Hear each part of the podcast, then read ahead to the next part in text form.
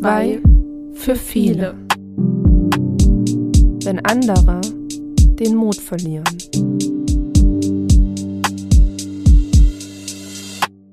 Hallo und herzlich willkommen zu einer neuen Folge unseres Podcasts.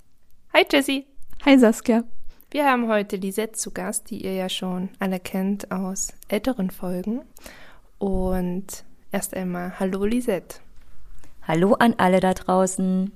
Wir widmen uns heute ein meiner Meinung nach sehr, sehr spannenden Thema, wieder aus der psychotherapeutischen Kiste. Deswegen keine bessere Profession als Lisette. Und bevor wir starten, haben wir wieder drei tolle Fragen für dich rausgesucht, Lisette. Ich freue mich. Super, ich freue mich. Darf ich vorab noch ein persönliches, äh, mir wichtiges Anliegen klären? Natürlich. Okay. Immer raus damit. Ich hoffe, sie hört es. Liebe Mutti an Jessica, vielen Dank an das Feedback. Ich habe mich wirklich sehr gefreut. So, das war's. Dann wird sie sich bestimmt freuen. hoffe ich. Das hoffe ich sehr. Welches Feedback kam denn? Zu der Adipositas-Folge. Sie fand es sehr erfrischend, wie die Set die Gespräche führen würde. Dass es nochmal so aus einer anderen Perspektive kam. Darf ich jetzt trotzdem die drei Fragen stellen? Es sind auch drei wunderbare Fragen, die ich rausgesucht habe für dich.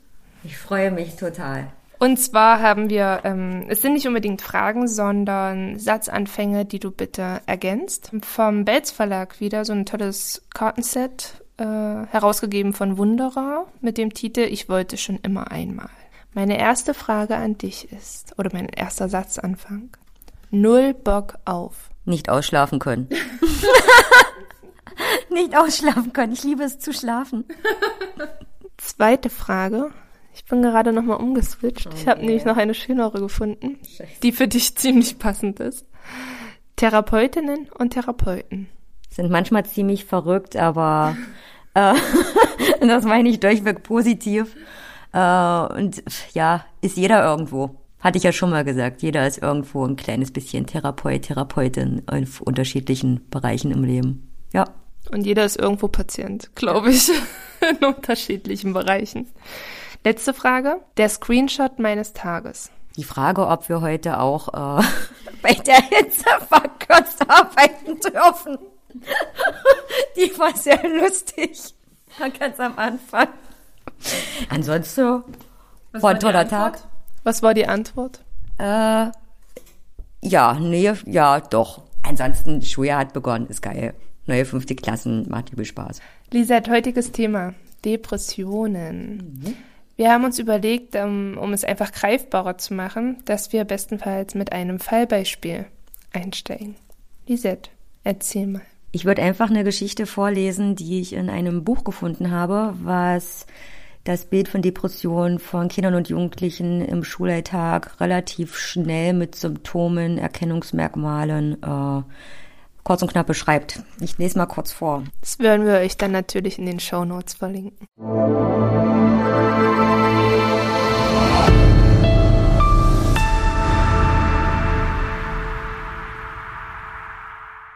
Der Fall Jennifer. Jennifer war in der Kindheit eher zurückhaltend und schüchtern. Sie hatte jedoch immer Freundinnen, mit denen sie sich gut verstand. Und sie interessierte sich sehr für Pferde, Musik und Gitarre. In der Schule war sie stets gewissenhaft und fleißig. Nach der Trennung ihrer Eltern und einem Umzug hat sie jedoch große Schwierigkeiten, in der neuen Schule Anschluss zu finden. Ihre beiden besten und einzigen Freundinnen begeisterten sich mittlerweile für Mode, Disco, Jung, Dinge, mit denen sie nicht viel anfangen kann. Jennifer fühlt sich von ihren Freundinnen gekränkt. Sie erlebt sich als unattraktiv und langweilig. Sie ist einsam, traurig, fühlt sich auch von der Mutter nicht verstanden. Immer häufiger zieht sie sich in ihr Zimmer zurück in der Schule kann sie sich nicht mehr konzentrieren. Sie fehlt oft wegen Bauch- oder Kopfschmerzen und ihre Noten werden immer schlechter, obwohl sie sich weiterhin bemüht. Sie isst immer weniger. Abends kann sie nicht einschlafen und grübelt darüber nach, warum in ihrem Leben alles schief läuft. Sie denkt, dass sie nie wieder richtig glücklich sein wird. Zwei Tage nach ihrem 16. Geburtstag versucht sie sich mit Schlaftabletten ihrer Mutter umzubringen. Sie hat nur einen einzigen Gedanken. Es ist alles auswegslos und niemand versteht sie.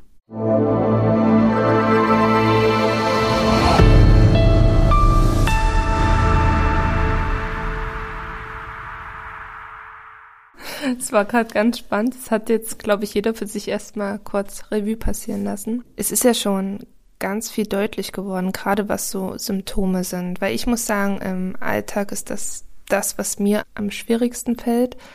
Woran erkenne ich denn, wann es sich um Depression handelt oder wann jemand einfach mal schlechte Phasen hat, traurig ist? Also es gibt natürlich ähm, sehr viele Auslöser. Die häufigsten sind natürlich, wenn man im frühen Kindheitsalter mit dem Tod von Eltern, Geschwistern, Haustieren konfrontiert wird, niemanden wirklich zum Reden hat, zum Verarbeiten, aber auch schon wie gehört, so ein Umzug. Das an der Stelle auch nochmal kurz zu erwähnen, weil du den Tod gerade mit angesprochen hast.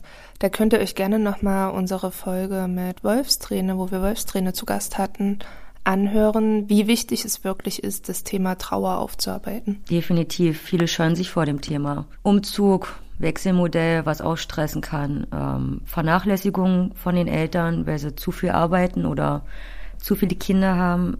Missbrauch natürlich auch. Genetisch bedingte Depressionen, die schon bei den Eltern vorhanden ist und wo die Kinder einfach sehen, äh, wie die Eltern lethargisch sind und nicht mehr aus dem Bett kommen. Und ja, es gibt so viele Sachen. Du hast gerade das Genetische mit angesprochen. Ist es tatsächlich so, dass Depressionen genetisch vererbbar sind oder ist es einfach dieses, dass Kinder das bei ihren Eltern sehen? Also wie wäre es zum Beispiel, wenn jetzt ein Mädchen acht Jahre nicht bei Mama und Papa lebt, aber die beiden Depressionen hatten oder einer davon Depression hatte, ähm, würde das das Mädchen dennoch bekommen? Da sind wir jetzt bei einer sehr philosophischen, psychologischen Frage. Das ist die sogenannte Anlage-Umwelt-Debatte, die schon seit sehr vielen Jahren in der Psychologie wissenschaftlich diskutiert wird und sich die Meinung streiten, inwieweit äh, psychische Erkrankungen aufgrund von genetisch bedingten äh, Anlagen beziehungsweise von Umwelteinflüssen äh, hervorgerufen werden. Da kann ich dir keine Antwort dazu geben. Die Wahrscheinlichkeit ist natürlich hoch, dass wenn die Eltern, man sieht sie auch auf jeder Zigarettenschachtel, die Kinder von Rauchern werden selbst zu Rauchern. Also es ist dasselbe Beispiel. Ob es letztendlich eine Depression dann wird, ist aber davon abhängig, kann ich mit den Eltern reden, kann ich mit meinen Freunden reden. Nehme ich mir persönlich als Charakter, wenn ich stark bin als Kind, eher ein Leben mich ausrichte, was anders ist als meine Eltern. Dass ich mich nicht herunterziehe, dass ich Kontakt mit Freunden habe, dass ich mich nicht einige. Also eine Antwort kann ich dir darauf leider jetzt nicht geben. Und es ist ja auch so ein Thema, was so ein bisschen totgeschwiegen wird, finde ich. Also man versucht irgendwie unter den Tisch zu kehren, aber ja, so nach und nach findet es dann doch Anklang in der Gesellschaft. Das große Problem bei Depressionen ist halt folgendes. Man ja, was sind die ersten Symptome von depressiven äh, Kindern? Schlechte Noten, Jungs mit aggressiven, krummeligen Verhalten, Mädchen, die zicken rum, man igelt sich auch ein, neue Freundeskreise, man zockt vielleicht auch nur. Depressionen werden sehr, sehr, sehr, sehr lange nicht gesehen. Und das ist das Problem. Und da sehe ich aber auch schon die Schwierigkeit wieder darin, sind aber auch Symptome, die in der typischen Pubertät vorkommen. Ja. Einigeln, ich ja. zocke nur noch, ich bin total zickig. Würdest du einen Unterschied bei der Symptomatik zwischen Grundschulkindern und Heranwachsenden sehen? Natürlich. Also bei Grundschulkindern erkennt man so die ersten Depressionen, Traurigkeit, in einer Art von Denkhemmung, Blockaden einfach, Schüchternheit, Konzentrationsschwierigkeiten, ähm, Gedächtnisstörung, sehr viel Ängstlichkeit, äh, Einschlafstörungen und Appetitlosigkeit. Und so ab 13 bis 18 Jahren ganz krass, wenn man so in diese Identitätsbildung geht, überhaupt gar kein Selbstbewusstsein, ganz viele Ängste mit diesen ganzen ähm, Entwicklungsfragen, die so ab, naja, 12, 13 auf die Kinder einprasselt, wo will ich hin, wer gehört zu mir, was will ich werden, welche Schulform, bla bla, Verantwortung übernehmen. Das macht Angst. Das kann Lustlosigkeit hervorrufen, Stimmungsanfälligkeit, Schwankungen, Überforderung, und letztendlich sieht man dann in dem Alter Isolation, Rückzug. Und das kann man immer weiter ausführen. Neben all dem, was du jetzt gesagt hast, das sind ja Dinge, die finde ich nur heraus, ähm, wenn ich das Kind beobachte, wenn ich mit dem Kind ins Gespräch gehe, ins Einzelgespräch. Gibt es auch körperliche Symptomatiken, um das zu erkennen? Ja, die psychosomatischen sieht man erst später. Also wie gesagt, viele denken, es ist Pubertät und es ist ganz normal. Und solche Sachen wie, das Kind hat dann Kopfschmerzen, ja, wenn immer Gedankenkreisen ist, wenn Isolation ist mit Gedankenkreisen, kriegt man irgendwann Kopfschmerzen. wenn ich nicht mal esse und nicht mehr trinke auf meiner Depression, weil sich mein Magen einfach zuschnürt, natürlich kriege ich da noch Magenprobleme, Verdauungsprobleme, kann ich richtig auf Toilette gehen. Wenn ich nicht trinke, kriege ich Herzrasen, zitter ich. Ja, aber wie gesagt, das, das ist dann schon, würde ich persönlich sagen, in meiner Welt eine der letzten Phasen, wo man dann spätestens einschreiten sollte. Was würdest du denn sagen, wie häufig sind Depressionen so vorhanden bei den Kindern und Jugendlichen? Leider heutzutage, und es fällt wieder das Wort Corona. Es gab Statistiken, die stehen jetzt in dem Buch, das ist von 2018. Da war es jedes 20. Kind. Und das ist schon erschreckend viel. Und es beginnt wirklich schon ab der Grundschule. Und das finde ich krass, wenn du dir überlegst, jedes 20. Kind, das heißt, du hast in jeder Klasse eins. Ja, definitiv, mindestens. Meiner Meinung nach, äh, jetzt muss ich dieses dumme Wort wieder erwähnen, es ist Corona, hat sich dadurch die Zahl äh, natürlich verändert. Früher war es jedes 20., jetzt würde ich sagen jedes 15. ungefähr. Und das ist erschreckend. Ich finde es immer schwierig ähm, zu unterscheiden. Also ich muss ja, wenn ein Kind Suizidgedanken äußert, Notarzt rufen, keine Frage. Aber ich finde gerade in der Grundschule das schwierig zu unterscheiden, wann meint es ein Kind wirklich ernst oder wann ist es nur dahergesagt. Gibt es da irgendwelche ja, Anzeichen oder Merkmale, wo ich das so für mich als äh, Sozialarbeiter unterscheiden kann? Also ich hatte selber mal den Fall, dass ein Kind gesagt hat, ich will nicht mehr leben, keiner mag mich etc. Und da aber wirklich die Schwierigkeit war, rufe ich jetzt den Notarzt oder wie gehe ich vor? Ich persönlich in meiner Welt würde immer den Notarzt rufen. Außer, das hatte ich auch schon in der Schule, es ist ein Kind von einer Kollegin rufe ich die Kollegin an und frage, was sie machen würde, aber sie war zu dem Zeitpunkt einfach nicht da. Prinzipiell sofort den Eltern Bescheid sagen, Notarzt Bescheid sagen und dann sollen die sich erstmal um das Kind kümmern und damit vielleicht hoffentlich Diagnostik im Klinikum irgendwo ermitteln, inwieweit wirklich Gefahr besteht oder eben auch nicht. Wenn die Kinder nur auf den Boden gucken, eingefallenes Gesicht, man erkennt es auch ganz dolle, gerade Schlafstörungen sind sehr, sehr krass bei Kindern eingefallene Augen, total blutdurchleuchtet oder dunkelblaue Augenlider, also es gibt viel zu wenig Psychologen, Psychotherapeuten. Ja. Ich bleibe jetzt einfach mal bei dem Begriff Psychologen, das ist für mich einfacher. Ja, die Plätze gibt's nicht. Man muss mindestens ein halbes bis dreiviertel Jahr warten. Die Kliniken sind voll. Die Bedingungen für Studierende sind eine absolute Katastrophe. Von damals, ich habe in der Martin-Luther-Universität studiert, 3500 irgendwas, gab's in Summe 35 mit mir, die zugelassen wurden und das ist einfach heftig. Ja. Und da müssen wir uns nicht wundern, wohin die Reise geht. Mhm. Deswegen, es gibt überall Stümper, egal ob ich jetzt studiert habe oder den Heilpraktiker mache. Es gibt aber auch ebenso tolle, kompetente Menschen, die einfach Fähigkeiten haben und auch ohne Studium einen super Job leisten und kranke Seelen heilen. Und von daher ist es auch immer mit sehr viel Glück, wo man hinkommt. Und in C ist ja auch immer nicht alles. Aber das ist ja dann wieder eine andere Diskussion. Wie die Quer- und Seiteneinsteiger-Diskussion. Da ist es auch immer die Frage, wen oder was bekommt man? Ich würde noch mal einen Schritt zurückgehen und zwar, wenn du jetzt Symptome bemerkst bei einem Kind oder Jugendlichen in deiner Schule, wie würdest du vorgehen? Wie würdest du das ansprechen? Gerade deine Gesprächsart ist ja sehr erfrischend, wie wir jetzt wissen. Hau mal deine Tipps raus. Das heißt, Tipps habe ich gar nicht. Ich glaube, wir arbeiten da rein intuitiv, wenn jemand zu uns kommt und dann das erste Mal ja, dann endlich bei uns sitzt und sich öffnet. Tipps habe ich da gar nicht. Einfach zuhören, nicht zu hohe Erwartungen haben. Immer, wie wir es auch immer machen, alle Kollegen auch, jedes Thema ernst nehmen. Keine Veränderung erwarten. Auch nicht erwarten, dass das Kind dann wiederkommt. Egal in welchem Alter. Wenn du depressiv bist, hat das eine sehr krasse Ursache und man muss mutig sein, um diese anzugehen. Ich würde da erstmal keinen Unterschied machen zu anderen Kindern, die mit anderen Themen zu uns kommen. Letztendlich darf ich ja auch nicht therapieren und muss alles dann weitergeben mhm. an die Eltern, ans Jugendamt oder ja, an die Ärzte mit Schwergepflichtsentbindung.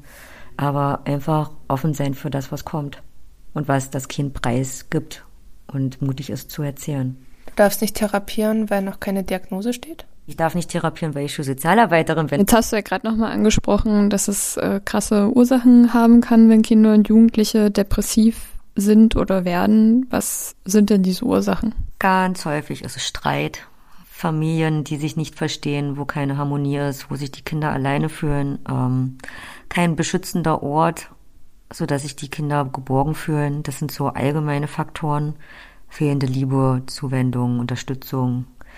Ähm, ja, andere Faktoren sind Versagensängste, die natürlich mit jeder höheren Schulform irgendwann immer mal auftauchen, mehr oder weniger. Aber auch leider ab einem gewissen Alter unerwünschte Schwangerschaften und vor allem auch Alkohol- und Drogenmissbrauch ich weiß nicht, Cosplayer kennt ihr? Ja, also nicht jeder Cosplayer ist depressiv, das will ich jetzt gar nicht sagen. Oh mein Gott, ich nehme es alles wieder zurück. Aber wenn Kinder keine Identität ausbilden durch diese Fragen, die man sich ab einem gewissen Alter stellt, wo will ich hin, was mag ich, wohin führt mich mein Herz, dann kann ich keine Fehler machen. Wer Angst vor Fehlern hat, äh, kann seine Identität nicht ausbilden und dann nehme ich gerne mal die Identität anderer an, das heißt Klassenkameraden, die vergöttere ich und ich will genauso aussehen und ich will genauso schlank sein und ich will genauso das und dies und jenes, aber man ist nicht sich selbst oder und dann kommt man dann irgendwann in ein Loch. Wenn wir diese Symptome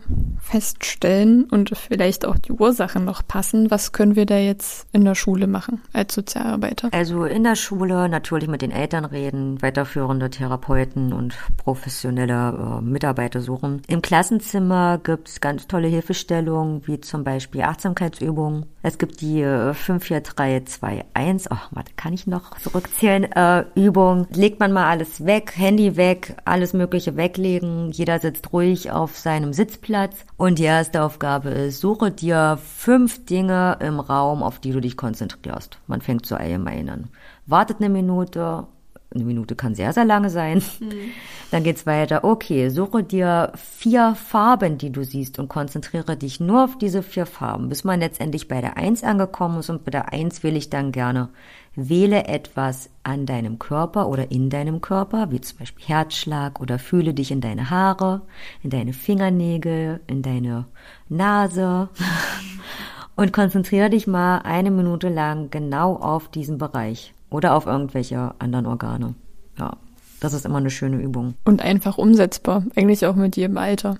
Mhm. Ja, ja, bewusstes Genießen, bewusstes Sein, bewusstes Genießen dass man überhaupt Schulbildung erleben darf. Das müssen wir denen auch viel mehr mitgeben, egal wie stressig das manchmal ist. Das hatte ich in der alten Schule, da hatten wir auch ein Projekt zum Thema Gesundheit und sowas und dann mussten die auch bewusst Obst genießen, also hatten wir verschiedene Obstsorten. Und einfach so dieses erst die Schale und schon mal lang, also riechen, anfassen. Ich meine, das kennen viele. Das war auch sehr spannend, weil die einfach das nur in den Mund stecken wollen und essen wollen. Aber halt wirklich dieses bewusste Genießen. Ist auch schwierig, ja. Man kann auch so ein ähm, also Stressregulationsthema mal machen. Es ist für Erwachsene und für Kinder gleichermaßen äh, sehr, sehr interessant.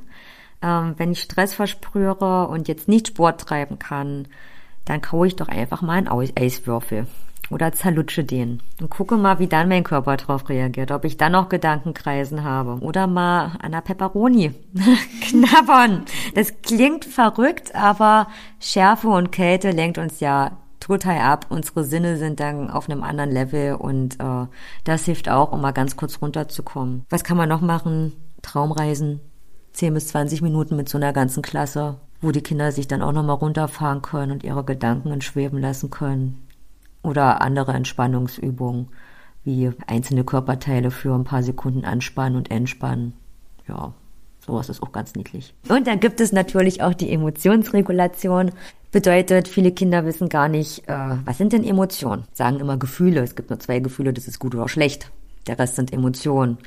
Und deswegen bietet sich immer an, was auch sehr, sehr viele, ich kenne keinen Kollegen, der es nicht macht bei uns, auch wirklich mit den Kindern, was sind, was gibt's für Emotionen, wie erkenne ich die im Verhalten, nonverbale Kommunikation mittels Emotionen äh, und wie reagiere ich darauf. Ganz, ganz, ganz, ganz wichtig. Jessie, hast du die Kritik an unserer Gefühlsfolge gemerkt? Ja. Ich nenne, eine Kritik. Ich nenne es Gefühle. Oh. Ich nenne es tatsächlich auch Gefühle, aber ich glaube, das ist auch so dieser Grundschulsache mhm. geschuldet.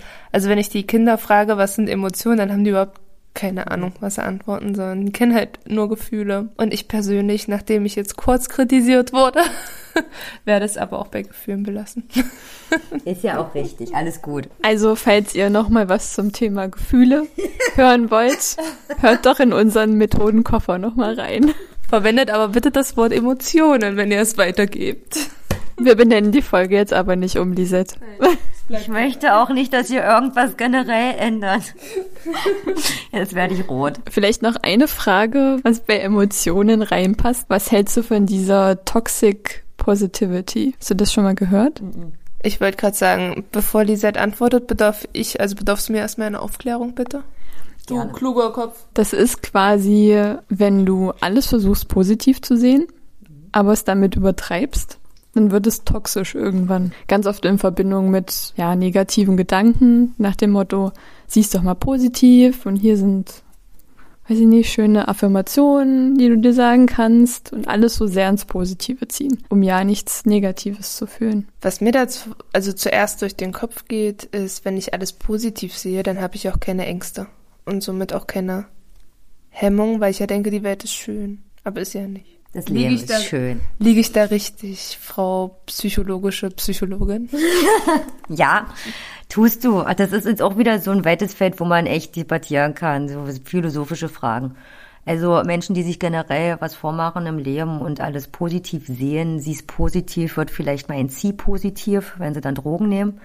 äh, naja, es, es ist ja so, es ist ein Flüchten. Generell bin ich auch der Meinung, das Leben ist schön, die Welt ist bunt. Denk positiv, dann ziehst du auch das Positive an, aber fliehe nicht vor der Realität. Denn ich liebe jeden Fehler, den ich mache. Nur durch Fehler sitze ich heute hier und bin dankbar dafür. Und bin dankbar für jeden Fehler, den ich noch machen werde im Leben. Und jetzt kommt wieder die Grundschulsozialarbeiterin. Jessie, was sind denn Fehler? Helfer. Man kann die Buchstaben nämlich von Fehler so umändern, dass das Wort Helfer rauskommt. Das ist ja süß. Sehr schön. Aber ich weiß nicht, äh, von wem das ursprünglich mal kam. Ich weiß auch nicht, wie man das nennt. Wir haben ja jetzt ganz viel über Schüler und Schülerinnen gesprochen. Ähm, was mache ich denn aber als Schulsozialarbeiter? Ich meine, ich finde es halt auch immer wichtig, dass man sich im Team pflegt. Wenn ich das jetzt bei einem Kollegen oder einer Kollegin, egal ob Lehrer oder Schulsozialarbeiter, feststelle, wie spreche ich die Person darauf am besten an? Einfach so, wie ihr mit Freunden reden würdet. Ey, ist alles okay.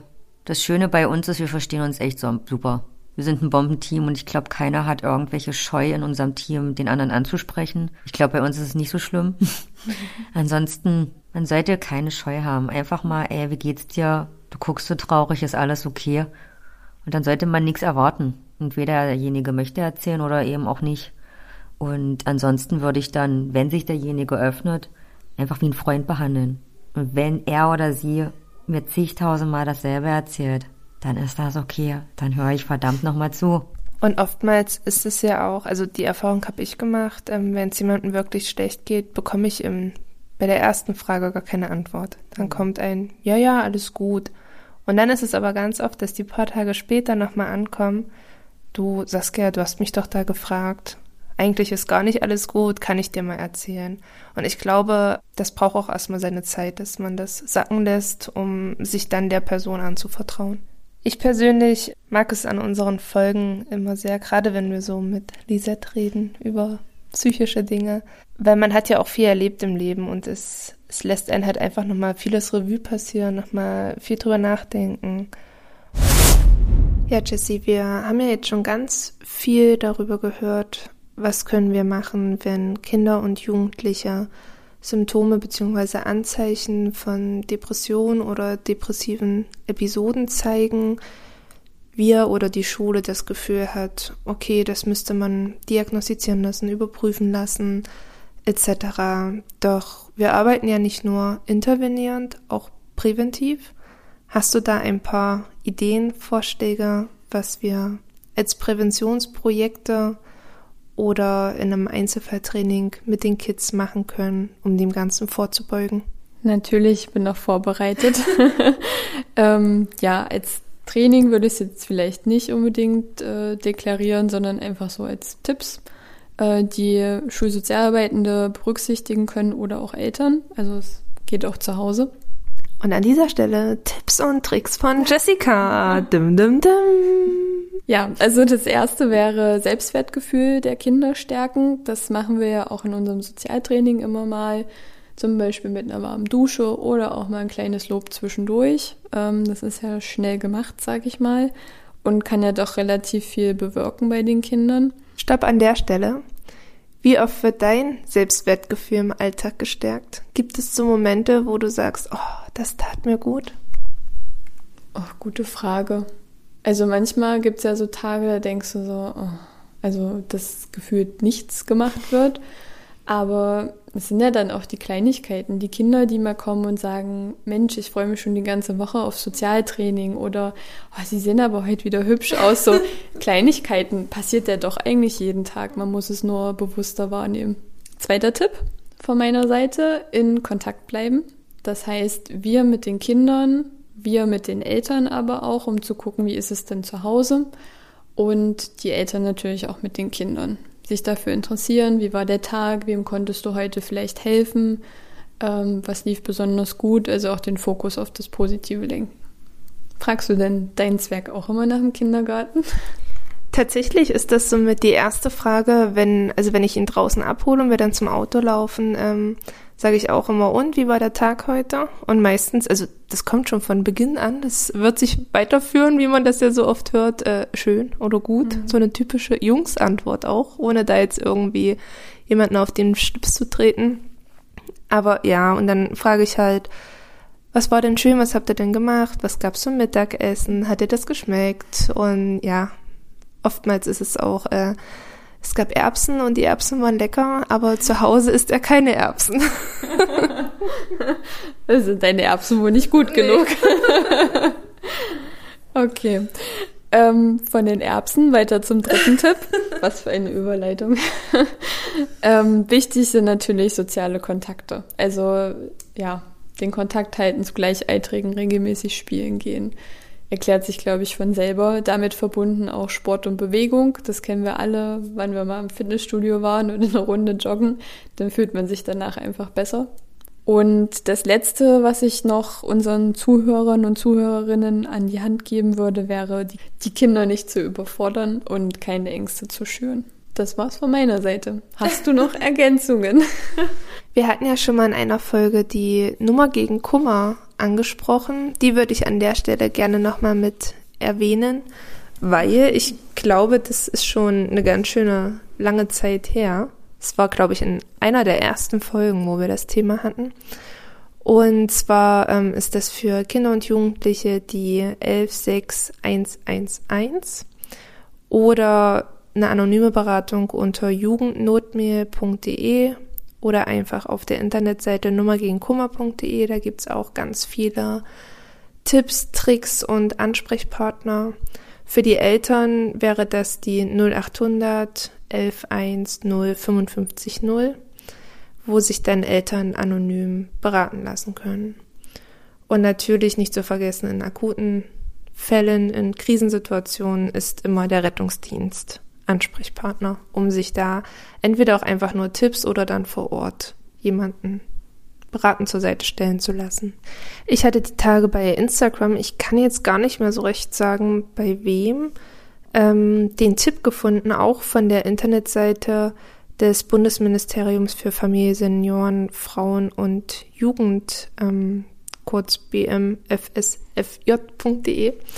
einen Bestellschein gefunden von der Nummer gegen Kummer. Und zwar geht es dabei um eine Schulbox. Also den kann man sich ganz einfach runterladen, ausfüllen von der Schule beziehungsweise dann abstempeln und per Post versenden oder per E-Mail, glaube ich sogar. Und dann bekommt man ein, ja, eine Schulbox, wo nochmal Werbematerialien, Flyer, Infozettel drinne sind, die man dann teilen kann. Was glaubst du, Jessie, wie wahrscheinlich ist es, dass Kinder der Grundschule die Nummer gegen Kummer wählen? Ich glaube, die kleineren tatsächlich noch nicht. Wenn wir sie gut drauf trainieren, das ist das falsche Wort, aber sie öfter darauf hinweisen, glaube ich, kommt es in der vierten Klasse dann schon an. Vielleicht einer aus jeder Klasse, der sich das traut. Das Gute ist halt, dass es anonym ist. Also keiner weiß, wer da nach Rat fragt. Aber für die Kinder, das merke ich auch gerade bei der Nachbereitung von einem anderen Projekt, ist das, glaube ich, zu weit weg. Also die nennen dann ganz oft ähm, Eltern, beste Freunde, ähm, vielleicht noch Geschwister, aber selbst Lehrer oder wir sind da nicht immer an erster Stelle bei den Ansprechpartnern. Ja, das denke ich auch. Und ich glaube, deswegen soll man, wie du auch schön, ich glaube, Tipp 2 oder Tipp 3 war das von dir, ähm, den Kontakt herstellen. Also, dass wir auf die Kids drauf zugehen und auch einfach niedrigschwellig immer in Kontakt bleiben. Tür- und Angelgespräche. Wie war dein Tag heute? In der Schule einfach mal fragen oder kleine Komplimente machen. Du hast heute ein schönes T-Shirt an, das gefällt mir total. Ich glaube, das stellt viel mehr mit den Kids an, als ähm, ja, wir uns vorstellen können. Ich denke, wir sind dann jetzt auch am Ende unserer heutigen Folge zum Thema Depression gekommen. Und an dieser Stelle möchte ich mich ganz klassisch verabschieden, beziehungsweise wir, mit einem Ciao Kakao.